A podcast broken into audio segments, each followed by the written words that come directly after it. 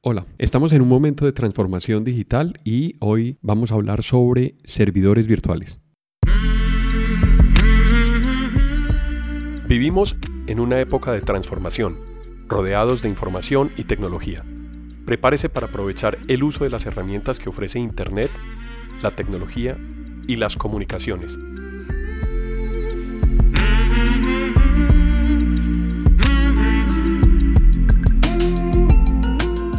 Conózcalas y aprenda cómo usarlas mejor. Bienvenidos.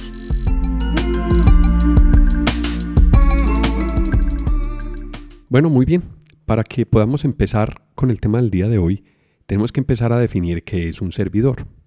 En el ambiente de sistemas o en el argot de sistemas, un servidor es un equipo especial dotado con unas características específicas o diseñado para poder tener la posibilidad de entregar o suministrar parte de su eh, hardware para que sea compartida con otras personas o con otros usuarios. Entonces, de esa manera se concibe el nombre del servidor.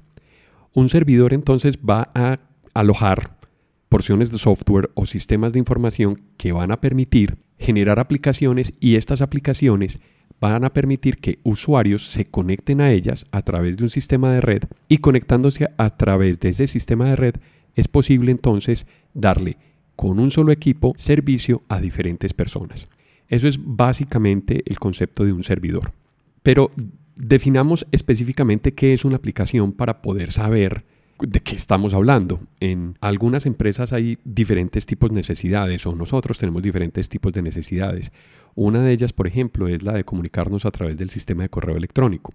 Entonces, Gmail es una aplicación de correo electrónico que nos permite hacer uso de una porción de un servidor o de una porción de hardware instalado, en este caso, y para el ejemplo, en la nube.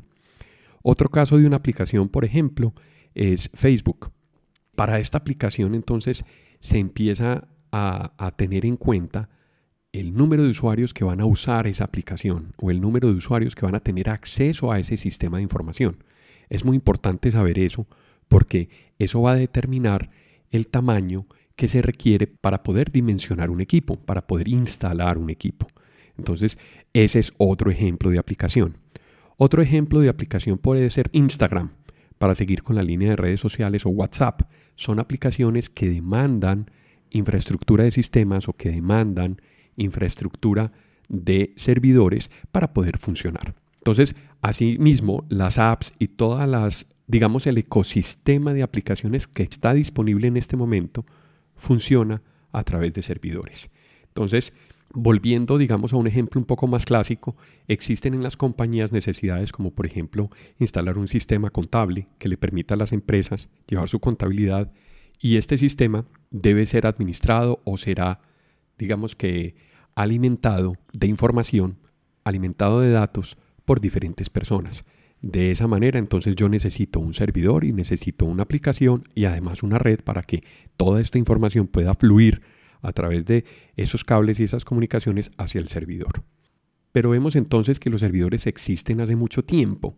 ¿Qué pasa entonces con esa evolución de la tecnología y por qué hablamos hoy de servidores virtuales? Vamos a hablar de algunos antecedentes que eran muy importante tener en cuenta en su momento para poder determinar qué se hacía con la infraestructura. Resulta que esos servidores que estaban destinados a aplicaciones como las de correo electrónico, las de servidores de archivos, para compartir archivos por varias personas, como por ejemplo servidores contables, utilizaban solamente una parte del hardware, es decir, no se utilizaba completamente la capacidad de procesamiento o de almacenamiento de datos. Entonces, nos dimos cuenta que se empezaba a desperdiciar entre un 80 y un 60% por lo general en distintas aplicaciones. Eso requería muchísima tecnología porque muchas veces las aplicaciones, si se van instalando en un mismo servidor físico, no es posible soportar dos aplicaciones de diferente naturaleza. Por ejemplo, yo no podría soportar el correo electrónico igualmente que en el mismo servidor se estuviera corriendo una base de datos o se estuviera corriendo el software de una compañía, como el de compra de etiquetes aéreos. en el momento de hacer mantenimiento, esos, esos dos sistemas, si bien se necesitan los dos, se debería seleccionar un tiempo de indisponibilidad para hacerle mantenimiento a una de las aplicaciones. Entonces, si era necesario actualizar una aplicación, tanto la aplicación de, de correo se veía afectada como la de compra de etiquetes. Entonces era una, digamos, una dificultad latente que eh, no se podía atender. Entonces se separaban las aplicaciones en diferentes servidores. Por tanto, si esas aplicaciones solamente consumían un 20, 25, 30% de la capacidad de esa máquina física, de ese hardware, ¿qué pasaba con el hardware restante? Se desaprovechaba.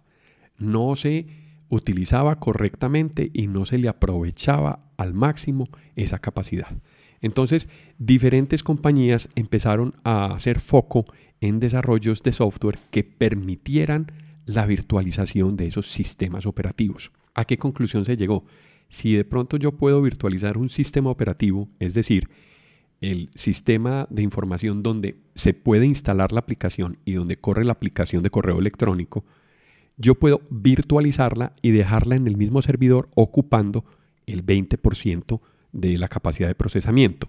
Pero puedo abrir un espacio virtual para instalar un segundo servidor con ese mismo sistema operativo o con un sistema operativo diferente, de tal manera que yo pudiera instalar otra aplicación. Por tanto, ya en un servidor puedo tener dos servidores virtuales instalados y ejecutándose en la misma máquina. Esto pasa cuando se crea la virtualización de un sistema operativo. El software que se encarga de manejar la relación de hardware y de consumo de todos los recursos de, infraestructura como lo son memoria RAM, eh, capacidad de procesamiento o CPU, capacidad de almacenamiento o de disco duro y capacidad de red, ese componente de software se conoce como un hipervisor. El hipervisor entonces es el sistema base que permite que instalándose esa aplicación en un servidor permita crear la plataforma virtual para que se instalen nuevos servidores, en este caso virtuales.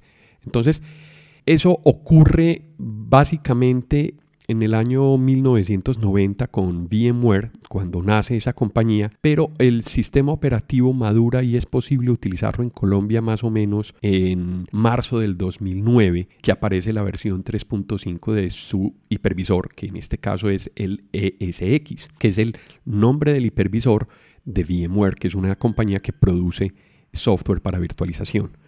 Posteriormente, aparece Hyper-V como competencia, pero no son los únicos hipervisores que existen en el mercado. Es decir, podemos encontrar diferentes tipos de hipervisores con diferentes líneas y filosofías de trabajo en el mercado. Aparece, por ejemplo, en tendencias open source KVM, que son las iniciales de Kernel Virtual Machine, y, por ejemplo, Oracle también produce un sistema de virtualización que se llama VirtualBox ya mencioné dos anteriormente que son VMware y Hyper-V. VMware eh, genera o crea el SX, que así se llama el hipervisor, y Hyper-V es el nombre del hipervisor de Microsoft. Entonces ya Windows implementaba un hipervisor en los servidores de Windows Server y se conoce bajo el nombre Hyper-V. Pero hay otros más, es decir, hay otras versiones de SX, como por ejemplo SXI, el sistema hipervisor SXI es el hipervisor gratuito de VMware. ¿Qué significa eso? Que sea gratuito. Significa que si yo quiero instalar el sistema hipervisor para hacer una prueba en una máquina real, en, una, en un hardware, y solamente tengo o voy a utilizar una máquina, entonces es posible hacer la instalación gratuitamente de ese hipervisor y la licencia sería la de ESXi para poder probar los componentes y el funcionamiento del hipervisor. Esto es muy importante porque le permite a uno tener todas las funcionalidades o la mayoría de las funcionalidades y probar cómo opera, cómo funciona y cómo maneja sus máquinas virtuales. ¿Por qué lo permite hacer gratuitamente? Porque hoy en día la posibilidad de, de virtualización permite que no solamente tenga un solo servidor en varios servidores en una en una máquina física, sino que yo pueda distribuir esas máquinas virtuales, que son las que corren a través del hipervisor, en diferentes servidores, en diferentes máquinas físicas. Ese conjunto de máquinas físicas que permiten crear la plataforma en donde se puede mover y saltar de un hardware a otro en la máquina virtual se llama clúster. Un clúster es un sistema de información interconectando diferentes hardwares, diferentes máquinas para que se vean como si fuese una sola. De tal manera que eh, sobre el hipervisor y sobre los sistemas de administración o los orquestadores, que es como ya se conocen los sistemas de información que permiten administrar y darle mantenimiento a esas máquinas virtuales que están corriendo en ese hardware, me permite ubicar la ejecución de una máquina virtual en una máquina física o en otra. Esto es buenísimo porque en el proceso de mantenimiento es bastante útil poder contar con un hardware adicional para yo poder mover la máquina virtual a otro hardware que de manera segura corra todas las aplicaciones o todos los programas que se tienen que correr y se le pueda hacer mantenimiento a la máquina a la máquina anterior. Entonces, yo puedo cambiar la memoria RAM, yo puedo aumentarle el espacio en disco duro, yo puedo aumentarle la capacidad de procesamiento, incluso puedo sacar de producción esa máquina y puedo reemplazarla por una de mejores características, agregarla al clúster y cuando se agrega al clúster, entonces el hipervisor y los orquestadores, que sería el sistema de administración de, y de mantenimiento de, de, ese, de ese hardware, va a permitir moverlo de nuevo al espacio de ejecución que uno quiera. Entonces empiezan a existir diferentes recomendaciones por parte de los, de los fabricantes de, de sistemas de virtualización o de hipervisores en donde dicen, vea, para que usted pueda tener una mejor, un mejor comportamiento de su sistema, no instale solamente un servidor, así pueda instalar 10, 12, 13 máquinas virtuales. Imagínense, tener 13 máquinas virtuales corriendo en un solo hardware, pues es como tener los huevos en una, en una misma canasta. ¿Qué pasa con el hardware? El hardware puede fallar, porque todo en ingeniería es, es susceptible a falla. Entonces, ese hardware puede fallar y lo que va a pasar es que se van a caer las 10 aplicaciones. Entonces, como una buena práctica se define, vea, por lo menos tenga dos, de tal manera que usted tenga dos servidores específicos en donde usted va a poder correr todas las aplicaciones en un ambiente de producción normalmente. Y ponga un tercero en caso de que alguna de esas dos falle.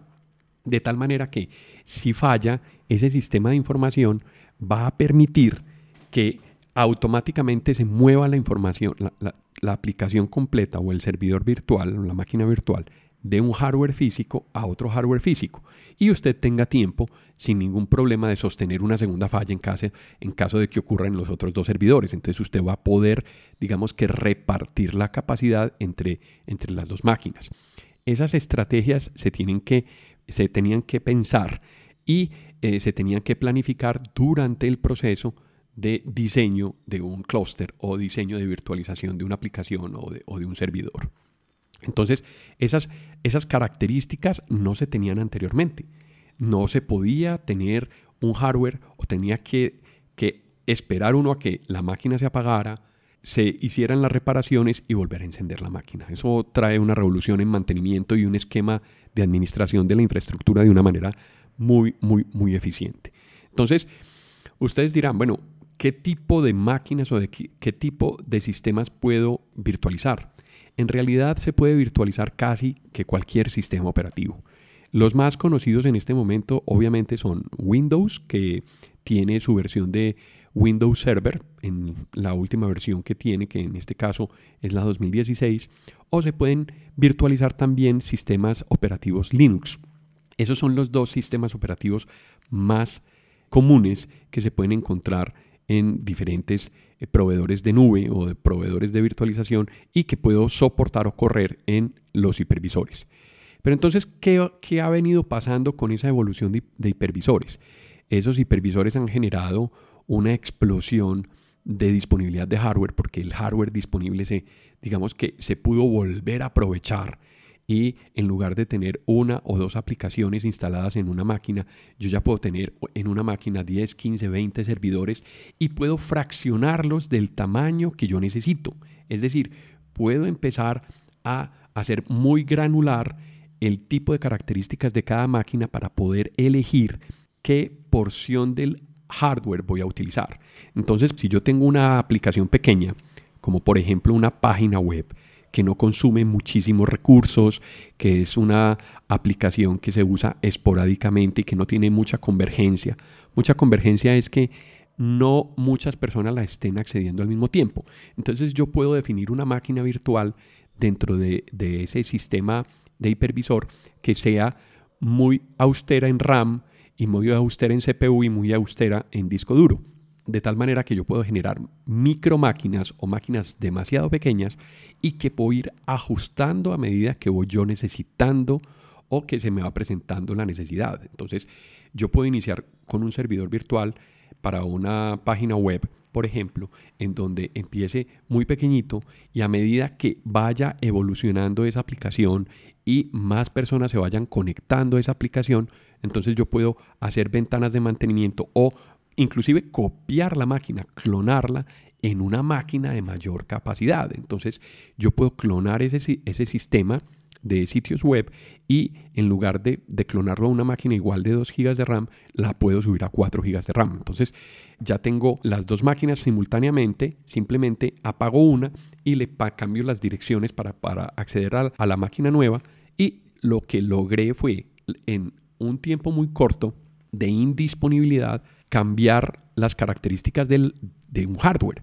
Entonces, esto genera unos niveles de disponibilidad en los servicios, en las aplicaciones muy altos, casi 7 por 24, 7 días a la semana, 24 horas al día. Entonces yo puedo tener unos acuerdos de nivel de servicio para mis consumidores y para mis usuarios de una manera que se puede administrar muy, muy, muy fácilmente. Entonces, ¿cuáles aplicaciones o cómo puedo operar esos servidores? Esos servidores van a empezarme a ofrecer entonces unas mejoras en, la infraestructura, va a ser mucho más barato aprovisionar el hardware para, para, cubrir una aplicación o para cubrir varias aplicaciones. O inclusive yo puedo reservar un espacio de crecimiento para poder hacerlo más eficientemente y solamente utilizar lo que yo necesito. Puedo tener entonces ahorros de energía. ¿Por qué ahorros de energía? Porque si yo en un solo hardware que consume, digamos, por ejemplo, mil vatios de potencia, que sería un servidor mediano. Yo necesitaba antes tres o cuatro de esos para poner tres o cuatro aplicaciones. Entonces yo estaría necesitando ahí mil vatios para poder generar la posibilidad de publicar las cinco aplicaciones. En este caso, si yo hago una consolidación de, de esas aplicaciones y las instalo en servidores virtuales distintos, pero en la misma máquina, entonces yo puedo bajar de 5 servidores a 3 y de esa manera entonces estoy teniendo ahorros de energía. Si estoy teniendo menos máquinas, si estoy teniendo menos discos duros, estoy teniendo menos posibilidad de fallas. ¿Qué significa eso? Que si tengo menos posibilidad de fallas, tengo más tiempo al aire, más tiempo disponible en las aplicaciones, tengo menor tiempo de downtime en la ejecución de las aplicaciones o en la ejecución de los mantenimientos de las aplicaciones y de esa manera puedo tener eh, un, un sistema corriendo mucho más eficiente. El mantenimiento también se facilita. ¿Por qué? Porque si yo tengo que buscar un error en una máquina y si yo en realidad de eso adopto una estrategia diferente, como por ejemplo administrar una máquina y decir, vea, yo voy a instalar una máquina con unas características de configuración específicas que yo ya sé que me funcionan y que puedo definir como una instalación de línea base. Esa instalación puede tener, puede estar susceptible a, digamos que degradarse, pero si yo tengo una máquina réplica exactamente igual, lo que va a pasar es que yo tengo una máquina de repuesto, una máquina disponible para que en caso de que esa máquina falle, entre la otra a reemplazarla. Entonces yo puedo tener en algunos casos para las aplicaciones es posible hacer eso. Es, es, posible tener máquinas de contingencia para poder inclusive distribuir la carga y pueda ser consumida por, los, por las personas en diferentes servidores. Entonces yo puedo tener un servidor de páginas web que tiene mucha demanda y por ejemplo si 100 usuarios están accediendo al tiempo yo puedo poner dos servidores de tal manera que los dos servidores atiendan esos 100 usuarios, lo cual significaría que yo tengo cada máquina virtual con el 50% de los usuarios, es decir, 50 usuarios en una máquina virtual y 50 usuarios en otra máquina virtual. Esas son las posibilidades que se abren en el tema de administración y, mantenimiento cuando ya es necesario, se ve necesario soportar las aplicaciones. Viene un paso muy importante en el proceso de virtualización y es la aparición de la nube. Cuando aparece la nube, ya los servidores virtuales que estaban corriendo físicamente en las compañías, se les abre la posibilidad de poder llevarse o migrar esos servidores a que ocupen espacios de ejecución en la nube. Entonces empiezan a aparecer fenómenos de servicios en la nube. Yo puedo contratar servicios en la nube, pues inicialmente aparecieron algunos tipos de servicios que eran, por ejemplo, de almacenamiento. Una aplicación muy común es Dropbox. Es decir, yo ya podía guardar mis archivos localmente en un computador y después de instalar la aplicación Dropbox, eh, lo que hacía que me definía una carpeta de tal manera que esa carpeta se generara una copia en un lugar de un centro de datos distinto al local, a la máquina local. Entonces empiezan a aparecer esos conceptos de nube y empiezan a conformarse diferentes tipos de servicio. En este caso estamos hablando de almacenamiento, con posibilidades increíbles. Es decir, yo podría compartir esa carpeta y permitirle el acceso a otra persona para que en equipo se pueda trabajar un proyecto o se pueda trabajar la información de un, proyecto separada por carpetas. Entonces, ese es, un proceso, digamos que de virtualización de una aplicación, que en este caso sería una aplicación de almacenamiento que tiene una réplica en, el mismo, en la máquina y tiene una réplica exacta en la nube. Esa posibilidad de poder tener capacidad de almacenamiento también permitió tener capacidad de procesamiento. Entonces, ya hay servicios ya hay muchos operadores en la nube en donde yo puedo tener un servidor y sobre ese servidor no correrlo localmente en un hardware que puede estar o no virtualizado, sino que puedo llevarme esa información y puedo instalarla en un servidor en la nube. Si yo tengo internet y si yo tengo unas condiciones de seguridad y de diseño de aplicación, puedo utilizarla no solamente en mi oficina, sino en cualquier parte del mundo. Ese es el poder que tienen las máquinas virtuales, ese es el poder que permite explotar capacidad de cómputo y virtualización a medida que yo uso o necesito los sistemas.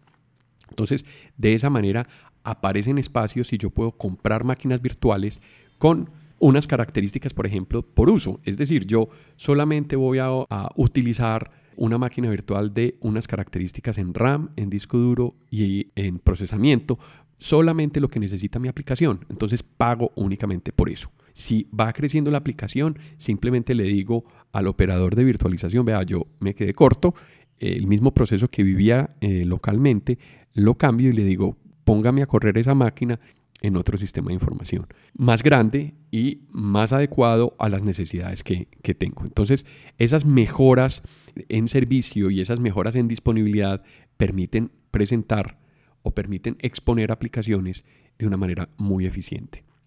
Entonces, básicamente esa es la historia de la virtualización. Ya llegamos a la nube y en otro espacio de transformación digital hablaremos entonces de servicios especializados, de servidores virtuales en la nube y de otras aplicaciones que podemos virtualizar.